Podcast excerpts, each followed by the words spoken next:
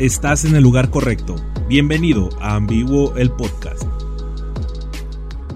Bueno, pues buenas tardes a toda la audiencia que pues por ahí nos están viendo a través de estos medios digitales. Eh, el día de hoy estamos en un nuevo episodio de su podcast Ambiguo y pues estamos de manteles largos porque el día de hoy estamos eh, con el precandidato único a la presidencia de Oído Jalisco por Movimiento Ciudadano, el ingeniero Alejandro García Navarro.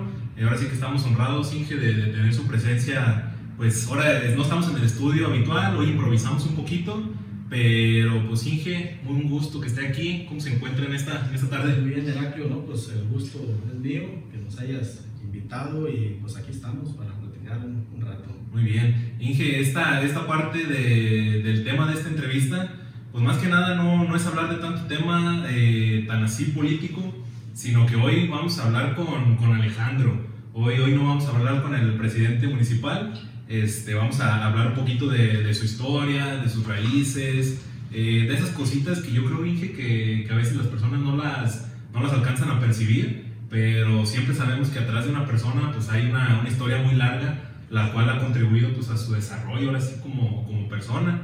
Este, yo le expreso el agradecimiento de, de estar aquí con, conmigo en esta entrevista y pues más que nada me gustaría que se presente, nombre completo, tarjetas de crédito, contraseña, todo, lo, todo, lo, que tenga por ahí. Me gustaría, sí, sí, sí, me gustaría que se presente así formalmente.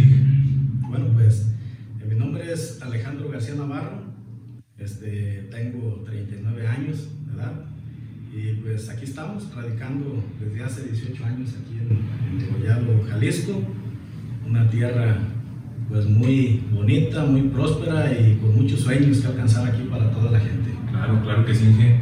Este, vamos, a, vamos a iniciar. Este, ya se sabe mucho por ahí que, de lo que se platica y todo. Este, ¿De dónde es meramente originario Alejandro? Sí, mira, yo soy originario de una comunidad que se llama El Coyame, del municipio de Casimiro Castillo. Mis raíces pues, son de ahí, de esta comunidad. Eh, quiero eh, expresarte que, pues de hecho, desde mi nacimiento, ahí fue, en la comunidad. ¿Se ubica en, en, qué municipio es? Casimiro Castillo es Jalisco. ¿Se pertenece? Okay, es, se puede decir que la puerta a la costa de Jalisco, okay. en el sur de, de, nuestro estado. Y pues de ahí vengo de una, de una gran familia, que igual como todas, con ganas de, de, luchar y de salir adelante. Y pues aquí estamos, este, con una trayectoria que nos ha traído hasta aquí. Ok, ahorita vamos a, vamos a platicar de Simge, porque ya pues atrás de, de cámaras, toda la noche que estuvimos platicando, por ahí estuvimos haciendo como un breve resumen de, de toda la historia de pues, su trayectoria, así también política, eh, pero me gustaría saber en qué se divertía Alejandro cuando, cuando era pequeño, qué le gustaba hacer, este, sus juegos preferidos, qué, qué le divertía. Pues, bueno, en etapas, yo creo que la que pues todo niño en la escuela eh, disfrutas el fútbol. Eh, yo fui, de hecho, uno de los jugadorcillos más o menos buenos, era delantero. Y pues durante varios años eh, estuve en varios equipos de ahí de, de la comunidad. me gustaba participar y jugar mucho este, el fútbol, posteriormente el, el, el básquetbol pero una de las actividades que más disfrutábamos ahí en, en el área era, este, como mis papás eh, se dedican a la agricultura y a la ganadería, tenían por ahí animalitos y la diversión de todos los compañeros y míos pues era, era ir a, a jinetear eh, becerritos chiquitos, a divertirnos. Ese era uno de los pasatiempos que, que nos pasábamos, pues la niñera disfruta uno al medio de vida que se da en sus hogares. Y pues así, era, era como que nos divertíamos las canicas, los trompos fanáticos de las canicas, este, hasta llorábamos cuando, cuando nos dejaban sin ni una. y este, pero eh, pues es parte de, eh, con todos mis hermanos, con amigos, los trompos otra etapa, las resorteras para ir de, de cacería. Este, pues todos esos procesos los, los viví muy bonito ahí con, con, la familia, con los compañeros, con los amigos. Ok, Inge, pregunta polémica, ¿a qué equipo le va? No, estamos, estamos todo bien. ¿no? Todo bien, vamos a Yo pensé que íbamos a pausar, pero no, seguimos. con todo respeto a los demás. Sí, claro, claro. Ok, muy bien. Este, las etapas de, la niñez, eh, ¿cuántos hermanos, bien cuántos son de familia con usted? Somos nueve hermanos, dos mujeres, este, siete hombres, Ok. mis papás. Este, dos que se nos adelantaron fueron los primeros, éramos once, pero somos nueve vivos actualmente. Ok, muy bien. Entonces, pues bueno, toda su, pues, su niñez, me imagino que gran parte de toda su adolescencia, pues la pasó ahí en su, en su pueblo originario. Entonces, vamos a empezar a partir de 18 años hacia acá, que es cuando, cuando usted llega aquí a Degollado. Y pues por ahí me gustaría iniciar, Inge, con, con esa parte de, de ese plan de desarrollo que usted vino a implementar aquí a Degollado, porque creo que fue la parte esencial de, de un, de un pues, despegue en, en materia de, de apoyo a las comunidades, que, que esa parte yo creo que es de, la- de las más importantes y sellos de, que han caracterizado pues, todo su gobierno que ha, estado, que ha estado implementando a lo largo de estos dos años. Entonces sí me gustaría pues, in- iniciar así que dicen por el principio, más que nada. Sí, bueno, mira, Heraclio, de hecho es una parte que a mí se me hace pues, muy bonita, que fue un, un aprendizaje que todo un, un joven, eh, yo creo que los padres de familia lo que más anhelan, uno, es ver triunfar a sus hijos. Eh, yo quiero compartir un poquito esta experiencia que pues eh, nunca le he platicado. Eh, yo cuando salí eh, de mi casa, de mis papás, este, pues estaba todo frustrado porque estaba pues, recién recibido de 21 años y este, participé en unas convocatorias por parte del gobierno del estado para participar como, como asesor para generar el desarrollo en un municipio. Y pues fue donde eh, me tocó a mí participar, salí seleccionado en una convocatoria y pues ahora sí que eh, cómo partió todo. Les platico a mis papás, ¿saben qué? Pues me invitan a gobierno del estado. Eh, ¿Qué hago? Pues, eh, ¿qué quieres hacer tú? Y pues quiero calarle, quiero ver a ver qué, qué sucede. Es eh, ahora sí que la mentalidad que trae uno, quiero ver qué hay más allá. Sí, sí, sí. Porque mi círculo, pues yo lo más lejos que había ido era ahí a Autlán de Navarro, ese era mi mundo, Sí, dos, tres municipios. Y pues ya salir a la ciudad de Guadalajara, pues ya era Todo este, desconocido. desconocido. Y platico así como anécdota, este, pues eh, preparé mis chivitas, un pelicito, una sábana, y por lo que creía yo necesario Claro. para venirme. Y este, pues resulta que cuando veo los letreros, iba todavía en Cocula, veo los letreros que decía Guadalajara, me bajé ahí. Pensó que- yo era. Y ya el último, por ahí ya le pregunto a las personas, oye, ¿dónde quedó Guadalajara? No, pues todavía te falta. Falta, ¿no? Mañana pues, tuve que eh, agarrar ahí un, un camioncito y a puras, dicen por ahí preguntando, llegamos al domicilio que iba, ahí a, Sí. a la Secretaría de Desarrollo Rural, donde pues así en conclusión me dicen, mira, eh, hay disponibilidad para que te vayas a 10 municipios. ¿Cuál escoges para irte? Yo les comenté, pues miren, eh, no conozco a ninguno. A mí donde me manden, pues para mí va a ser igual. Voy a, tengo que a- adentrarme a conocer y, y empezar a trabajar. Y me empezaron a mencionar y, y no me mencionaban a Degollado. Y digo, ¿y, y ese municipio dónde está? Este, no, pues es que ahí está muy lejos y está pegado allá a Michoacán. Dije, pues para mí no hay ningún problema. Claro. No, no conozco ni uno. Sí, sí. Y ahí fue donde partió, le hablaron en su momento al presidente municipal en turno, este, don Juan Bravo, para comentarle que tenía que firmar un convenio para que yo participara. Y ahí partió, ahí me, me vine con un cambio pues total de, de vida, Claro, porque claro. ya es una zona caliente del clima y este pues llego aquí con mi sabanita que te comentaba No se alcanzó. y casi me congelaba Sí. el primer día. Yo llegué aquí en noviembre, No, finales de noviembre, ya se imaginarán, los fríos, sí. ¿no? pues casi me congelaba. Y pues estuve aquí este, conociendo, conociendo aquí a la gente bonita de Degollado, estuve en la presidencia, pero siempre había pues como un, eh, un tipo cero de que alguien viene de fuera a querer eh, trabajar, a querer generar. Eh, yo no me agüité, pues yo venía con un objetivo claro, que era generar el desarrollo aquí en Degollado. No sabía ni cómo lo iba a hacer, pero pues yo venía con ese ánimo, con ese gusto. Y pues eh, te comento que mi oficina, eh, los primeros meses fueron afuera de la presidencia, donde está una ventanita, pues yo ya atendía a la gente, porque no, no había un espacio para mí. Se le tocó afuera, Fuera. Este, posteriormente eh, me facilitaron las oficinas de, de la Asociación Ganadera. Ahí estuve un tiempo, este, posteriormente en la Asociación de Constructores. Yo anduve, me anduve moviendo solo, este, con algunos grandes amigos que me tendieron la mano para pues, brindarme orientación sobre degollado. Y así fue como eh, me, me, empecé a adentrar, empecé a recorrer comunidades para precisamente realizar lo que era mi misión aquí en Degollado. Era hacer un plan municipal de desarrollo. ¿Qué es esto? Pues es un documento que te dice pues qué es lo que hay que hacer para generar el desarrollo en un municipio, tocando pues las necesidades básicas, qué es lo que más eh, aqueja pues la población, dónde, dónde es donde le duele. Sí, sí.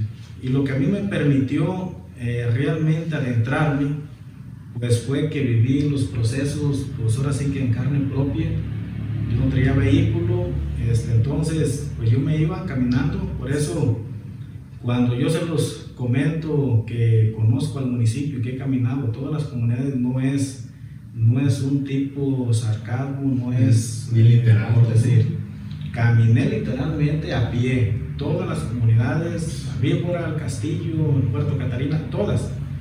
Me iba entre los callejones eh, caminando porque pues me daba pena que me vieran ahí caminando el camino o que me ofrecieran raite. Sí.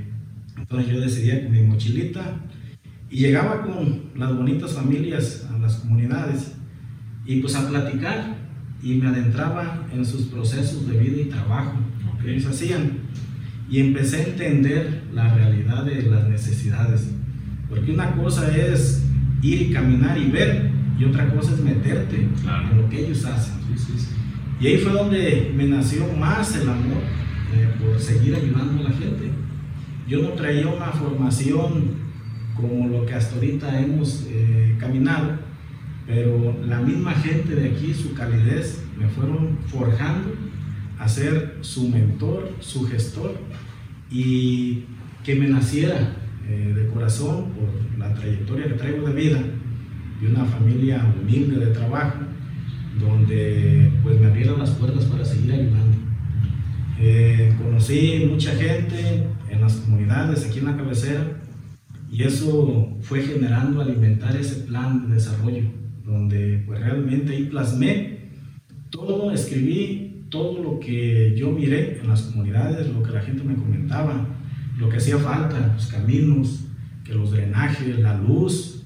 Eh, muchas veces nos enfocamos en detalles pues, que realmente no son relevantes para el municipio cuando hay familias que no tienen luz, que no tienen drenaje, incluso no tienen un cuarto donde dormir.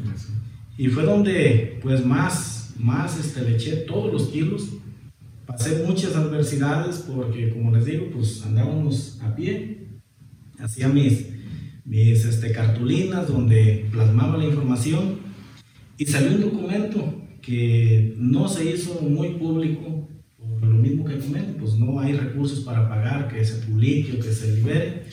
Pero aquí en la biblioteca eh, fui y doné tres libros en la biblioteca de aquí del municipio y este, pues para que la misma juventud, los niños, eh, pudieran leer y apreciar lo que eran las comunidades, porque muchas veces mismos pobladores de aquí no conocemos las circunstancias en que vivimos, ni siquiera las mismas comunidades que tiene el municipio. Y de Gollado, hasta ahorita bien así, tiene 53 comunidades. Muchos comentan que hay 20, que 30, pues sí, las que se ven, pero las que no se ven son otro tanto de comunidades. Y pues eso, ese documento, eh, yo lo traje, lo seguí fortaleciendo, aunque ese libro se publicó, eh, yo seguí fortaleciendo este trabajo. Eh, posteriormente ya no estuve en el gobierno del Estado, hubo cambios de gobierno, pero yo seguí firme con mi condición eh, donde seguía atendiendo a la gente en el potrero, porque continué yo con trabajos de siembra, tengo animalitos, Y este, donde estuve trabajando, pues la gente me seguía de aquí de Goyado, iba a Totonilco, iba a Yotlán, y pues yo con todo el gusto y con todo el cariño aquí a Degollado, pues eh, me expresaba, les ayudaba, los orientaba. Incluso había días que no iba a trabajar para acompañarlos, a Conagua, a la Zagarpa anteriormente, y ahorita tiene otro nombre, pero con aquel gusto de ver eh, en la mirada de la gente ese cambio que ellos querían ver en sus, en sus vidas, el querer generar desarrollo y me entrego completamente a la gente porque pues yo sé lo que se siente estar allá y estar acá. Y este, ya de ahí eh, entré al gobierno municipal. Por eso no es, no es que sea una coincidencia lo que se ha logrado, porque a mí me tocó vivir experiencias ya dentro de un gobierno municipal. Siempre el trabajo que desempeñé fue ayudando a la gente del campo, ayudando a mujeres, jóvenes, eh, a todo tipo de población para generar desarrollo. Todo eso me fue fortaleciendo. Eh, primero el plan municipal, luego los procesos eh, que viví, yo me seguí capacitando en temas de planeación estratégica, en temas de administración, empresas en el agro, en temas de producción, de competitividad, de comercialización. Por eso, pues entendemos muchos temas que no es casualidad que nos permita eso, poder desempeñar y hacer las cosas bien de una manera pues muy contundente, muy honesta y siempre pues con los valores que, que me inculcaron mis padres, claro. Eh, sobre todo la honestidad y la palabra. Eh, que siempre hay que cumplir nuestra palabra, así sea en la circunstancia que sea. Sí, sí, Hay que, como dicen por ahí, el, el hombre cabal vale por su palabra y yo he tenido ese seguimiento y pues todo este proceso, Heráclito, que vivimos este, hasta el día de hoy, pues estar aquí, eh, pues me permitió abrir mi mente. Conocí mucho de la gente de aquí. Yo, ¿para qué te voy a decir que lo conocía todo? Sí. aprende uno de, de, la gente, de los hombres, de las mujeres, que pues día a día se la rajan eh, trabajando. Y pues eso nos permite poder dar más. Que a llegar de repente y querer imponer reglas que ni siquiera conoce uno. Pero ya cuando traes una experiencia de, de, siempre lo mismo servirle a la gente, pues te forja a que esa sea tu vida. Y yo siempre ha sido el servir, servir, servir. Yo si me encuentro a alguien en la calle y, ocupa una orientación, yo dejo de hacer lo que estoy haciendo y le ayudo, lo oriento, trato de buscarle soluciones para que pues, puedan mejorar o, o de alguna manera puedan contribuir con otras personas, porque pues yo soy siempre del pensar que pues hacer el bien siempre va a traer el bien y es sembrar la semillita de, pues, ser buenos humanos, sí, claro. porque si nos ponemos de una manera arrogante o, o, a la defensiva, pues qué es lo que ve la niñez y la juventud, pues lo mismo, eh, que somos personas de acá. Y pues el mensaje pues es siempre transmitir que hay que, siempre hay que trabajar pues, en unión, que todos ocupamos de todos, nadie más que nadie. Un cargo público simplemente pues es un nombre, pero no dejamos de ser las mismas personas, los mismos humanos y que pues todos ocupamos de todos. Así, así de claro. Ok, y fíjense que tocó una, una parte esencial yo creo ahorita en el tema de las juventudes. Yo siempre quise platicar así, tal cual, pues, ahora sí, con un político, podemos llamarlo tal cual, porque siempre hemos tenido como esa incertidumbre del decir, las juventudes ya no creemos en el, en el gobierno, ya no creemos los políticos de siempre que, que, te dicen las cosas, que te prometen esto, que te prometen aquello, y a veces está muy desgastada esa idea.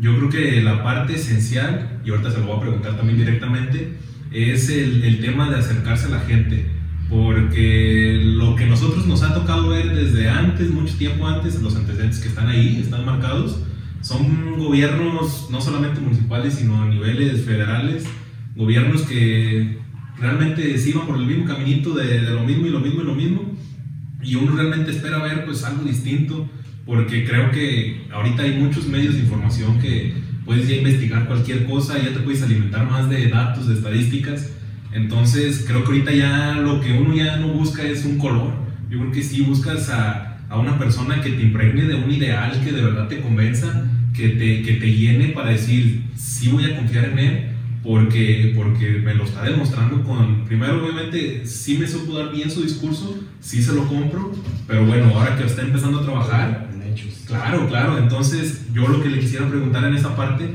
¿qué tan importante cree usted eh, y por qué es el acercamiento a las personas en un gobierno? Yo creo que casi casi la respuesta ya se la sabe, pero ¿qué tanto es esa, esa labor social de, de presidente con la sociedad para que su gobierno se desempeñe de la mejor manera? Sí, mira, es muy buena pregunta, Heraclo, y qué bueno que tocas ese punto. Mira, desde antes de entrar nosotros al gobierno, pues yo ya tenía un plan estratégico muy bien diseñado y nos tiene que quedar en claro, no nada más en discurso.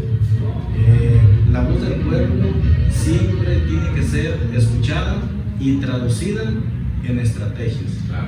Por eso yo le tengo una, una fe a los planes municipales de desarrollo porque ese plan es la voz del pueblo, no es una copia barata como no quiero eh, mencionar qué tiempos, pero muchas administraciones eh, lo que hacían era copiar y pegar los planes, o sea, ni siquiera tenían la idea a lo que iban. Y por eso terminaban haciendo cosas que no eran lo que la gente necesitaba. Eh, nosotros, el escuchar a la gente es primero una satisfacción, eh, tanto fue que en mi plan de gobierno traía la constitución de comités de participación ciudadana. Eh, el municipio no contaba con esa dirección, lo cual formamos una dirección de participación ciudadana donde se escucha a la gente, donde se priorizan las necesidades, se toman en cuenta y hay comités no, no solamente de participación en, en, personas en general, sino que también de jóvenes. Hay, hay comités de jóvenes donde de ella partido para apoyar e impulsar la juventud, eh, donde ellos sobresalgan, donde ellos este, eh, promuevan o emprendan algún proyecto de trabajo. Para mí es importante eso, eh, el escuchar y el, transmitir ese mensaje, porque aquí hablando de degollado, traíamos ya una sinergia política ya muy caducada donde pues ya había una línea de trabajo y donde escuchaba la palabra presidencia y lo primerito que se me venía a la mente era robar. Yo he tratado de trabajar fuerte para que esa palabra se quite. La política no es mala. La política es buena cuando la implementas escuchando a la gente. La política significa diálogo, platicar, escuchar, pero para bien, no para mal. Entonces, un gobierno con buena gobernabilidad es cuando entiendes que tienes que trasladar lo que escuchas en prioridades y de esas prioridades reflejarlas en resultados con los recursos que llegan al municipio nunca van a ser suficientes y en ningún lado van a ser suficientes, pero sí tienes que atinarle qué es la mayor parte que aqueja a la ciudadanía, irte a los problemas centrales. Aquí, por ejemplo, yo te voy a mencionar dos puntos así muy, muy concretos. Eh, venimos arrastrando una necesidad aquí en el municipio del, agua, eh, una necesidad de caminos. Si yo me pongo a piquetear eh, un tubito aquí, un tramito de camino acá, vamos a seguir lo mismo. Entonces destinamos toda la fuerza de la voz del pueblo, de las comunidades y de aquí de la cabecera, de esos problemas centrales y donde los estamos atacando y en dos años se puede decir que ya los culminamos. ¿Qué hacía falta? Escuchar a la gente. No era, ah, porque Julano me dio un cuerpo, dale una calle allá, porque Perecano eh, me ayudó a comprar banderas, dale un camino en su rancho. Eso aquí se acabó. Aquí es la voz del pueblo se traduce en resultados. Primero en estrategias y luego en resultados para un bien común, para todo el municipio. Y, es de la manera que para mí la importancia, la cercanía, porque es donde nos damos cuenta, pues dónde está el problema. Si somos un gobierno de escritorio donde pues nomás estamos ahí esperando a ver cuándo le hablan a uno para firmar un oficio, pues nunca vamos a salir de lo mismo. Hay que salir, hay que escuchar y no nada más que quede ahí. Eh, transmitirlo en un plan de trabajo, en un proyecto, en, en una línea de acción y emprenderlo, pero realmente emprenderlo, con un gran equipo de trabajo y donde cada quien haga sus funciones, Me gusta siempre supervisar que las cosas se hagan y se efectúen bien y pues ahí están los resultados. La voz del pueblo es la que manda y siempre va a mandar en todos lados. Muy bien. Alejandro García Navarro, de 10 años, pensó ser presidente municipal. No, jamás ni, Nada. ni por la mente. No iba, por ahí, este, pero ya, ya tenía, usted también es ingeniero agrónomo. Ingeniero, mi formación, que también quiero comentarles, sí. Eh, que de aquí nace el amor de los árboles. Soy ingeniero en recursos naturales y agropecuarios. Ok, ok, ok. Muy bien. Ese, ese, ese gusto por la naturaleza, por el ecosistema, ¿viene desde niño o, o cómo fue esa, impregnación de, de, ese gusto, pues? Primero, pues que vengo eh, de una zona verde, pero a mí, eh, bajo lo que estudié en mi carrera, que me gustó mucho, recursos naturales, lo que es el ecosistema, manejo de zonas eh, marinas, eh, zona forestal, agricultura sustentable. La agricultura sustentable que hay que regresarle al suelo, lo que nos da vida. No solamente aventarle químicos y químicos y, y luego nos quejamos que porque ya no rinden. Y este, esa fue mi formación y siempre tuve claro que la naturaleza pues es vida.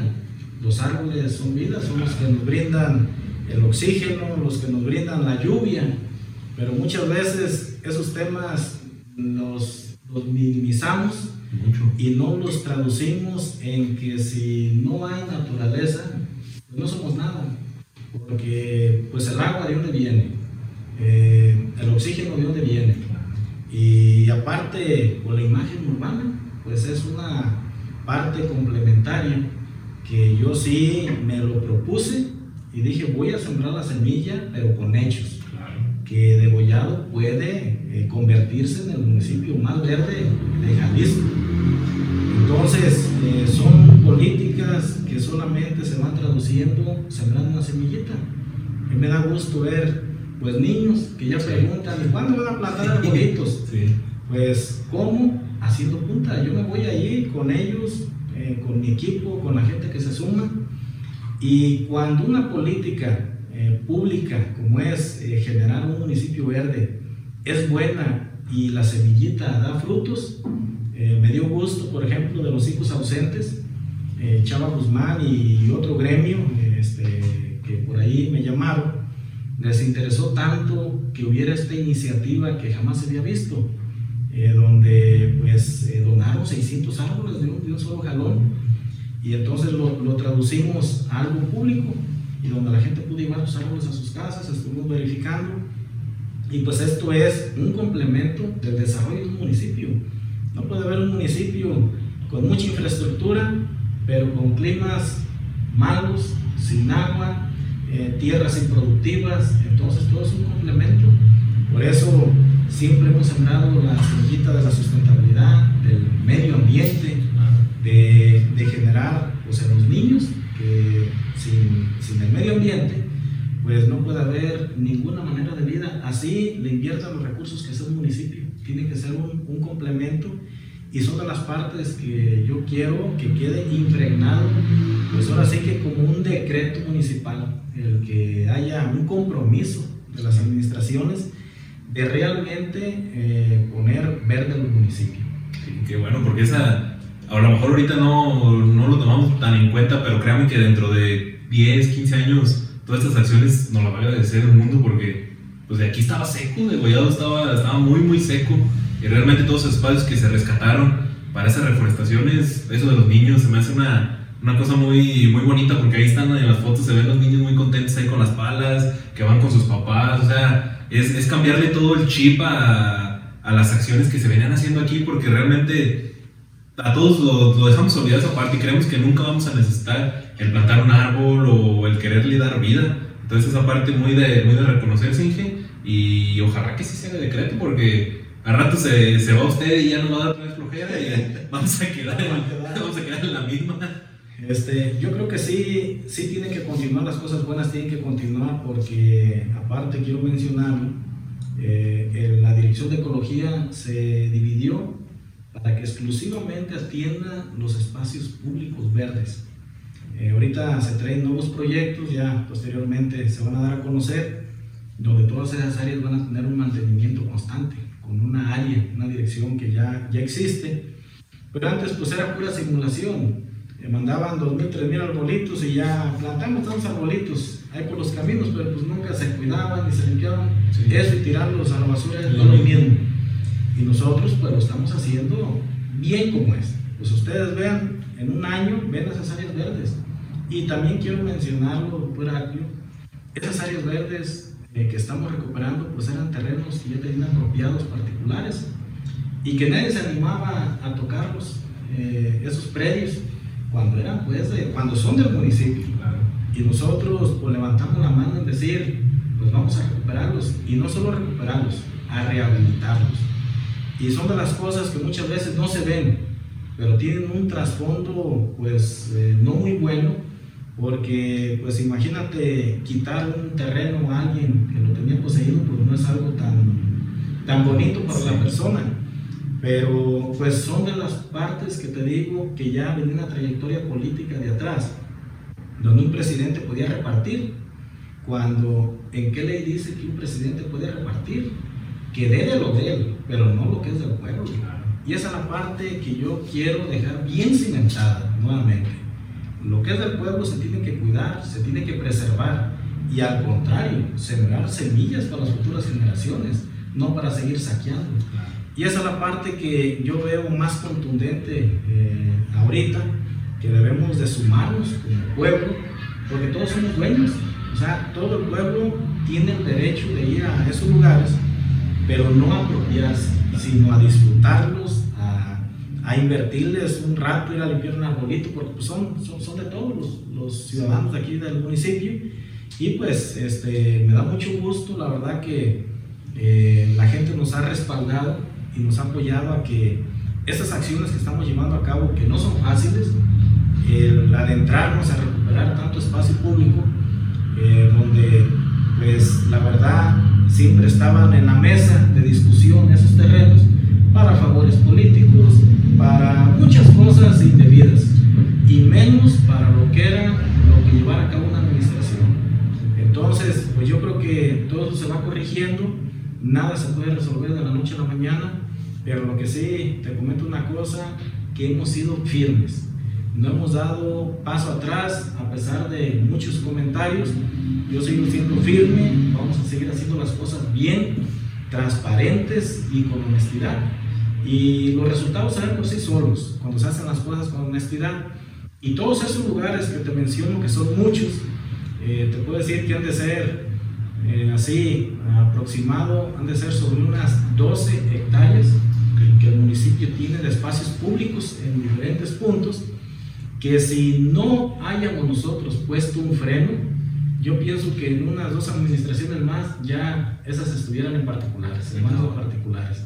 Pero, pues quiero yo reconocer que gracias al gran equipo que siempre me ha respaldado y asesorado y orientado y con las ganas que yo traigo de hacer las cosas bien, pues hemos logrado frenar todo eso. Y es un trabajo conjunto que siempre, pues yo invito a la población que se sume. O sea, nosotros no venimos a apropiarnos de nada. O sea, yo no tengo la necesidad de venir a hacer cosas malas. Al contrario, Venimos a hacer lo que debieron hacer hace muchos años muchas personas y que no lo hicieron eh, por muchas cuestiones que no quiero juzgar, pero yo creo que lo único que se ocupaba era querer hacer las cosas. Y para lograr hacer las cosas, nomás lo he dicho en muchos lados y lo vuelvo a decir, para poder hacer una buena administración, nada más ocupa hacer una cosa, ser honesto, que es la parte principal, pero no robar. Ahí está sencillito, ahí está la clave. Y con un gran equipo para que lo que la gente te manifiesta que es necesidad prioritaria, traducir en resultados. Así de sencillo. Dije, por aquí yo he platicado ya en mi programa con sacerdotes, psicólogos, distintas gentes con sus profesiones y les he pedido su opinión respecto en su profesión. Ahora usted como un servidor público, eh, esta pregunta casi, casi la tengo de cajón a mi audiencia.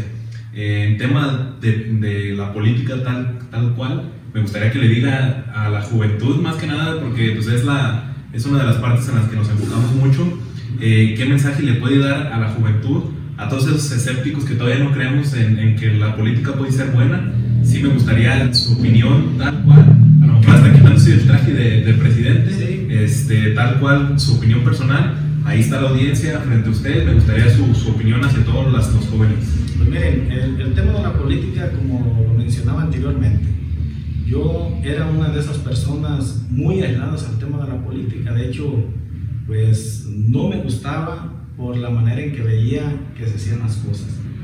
Pero llegué a entender que se necesita, pero de ley, contar con buenos políticos.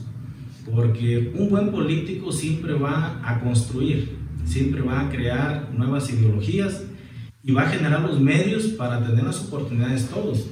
Un mal político es todo lo contrario, no va a generar las oportunidades que los jóvenes necesitan. Entonces, participar en la política no es malo. Eh, hacer buena política es lo mejor que pueda haber, porque inconscientemente todos hacemos política, hasta en la familia. Desde el ponerse de acuerdo en los gastos, ponerse de acuerdo en priorizar las necesidades de la casa, desde ahí empieza la política, pero no nos damos cuenta.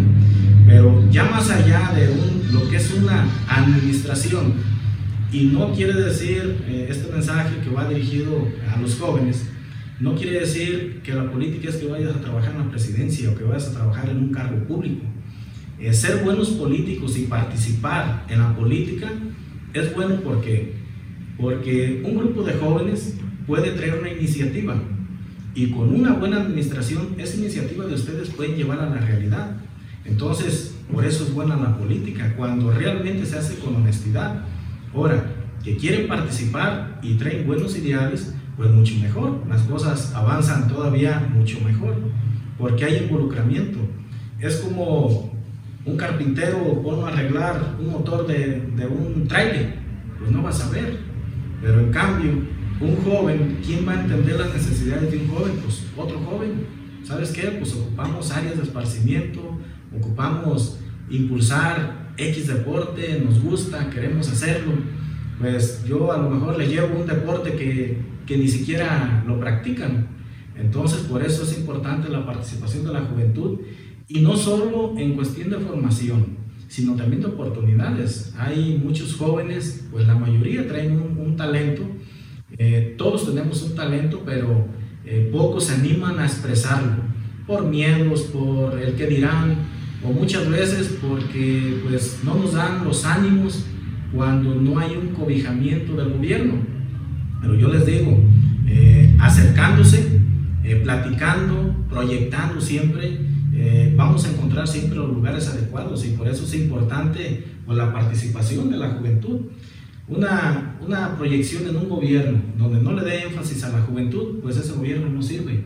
¿Por qué? Porque pues esos jóvenes en un periodo de 6, 9 o 12 años, pues van a ser los adultos que van a estar ya de este lado. Entonces, si tienen buenas oportunidades, si se hacen profesionistas, si participan en la política para hacer el bien, ¿qué vamos a tener? Pues un municipio mejor gobernado, con nuevos ideales, próspero, donde haya más oportunidades para todos. Entonces, pues claro que es importante la participación de la juventud en la política. ¿Por qué?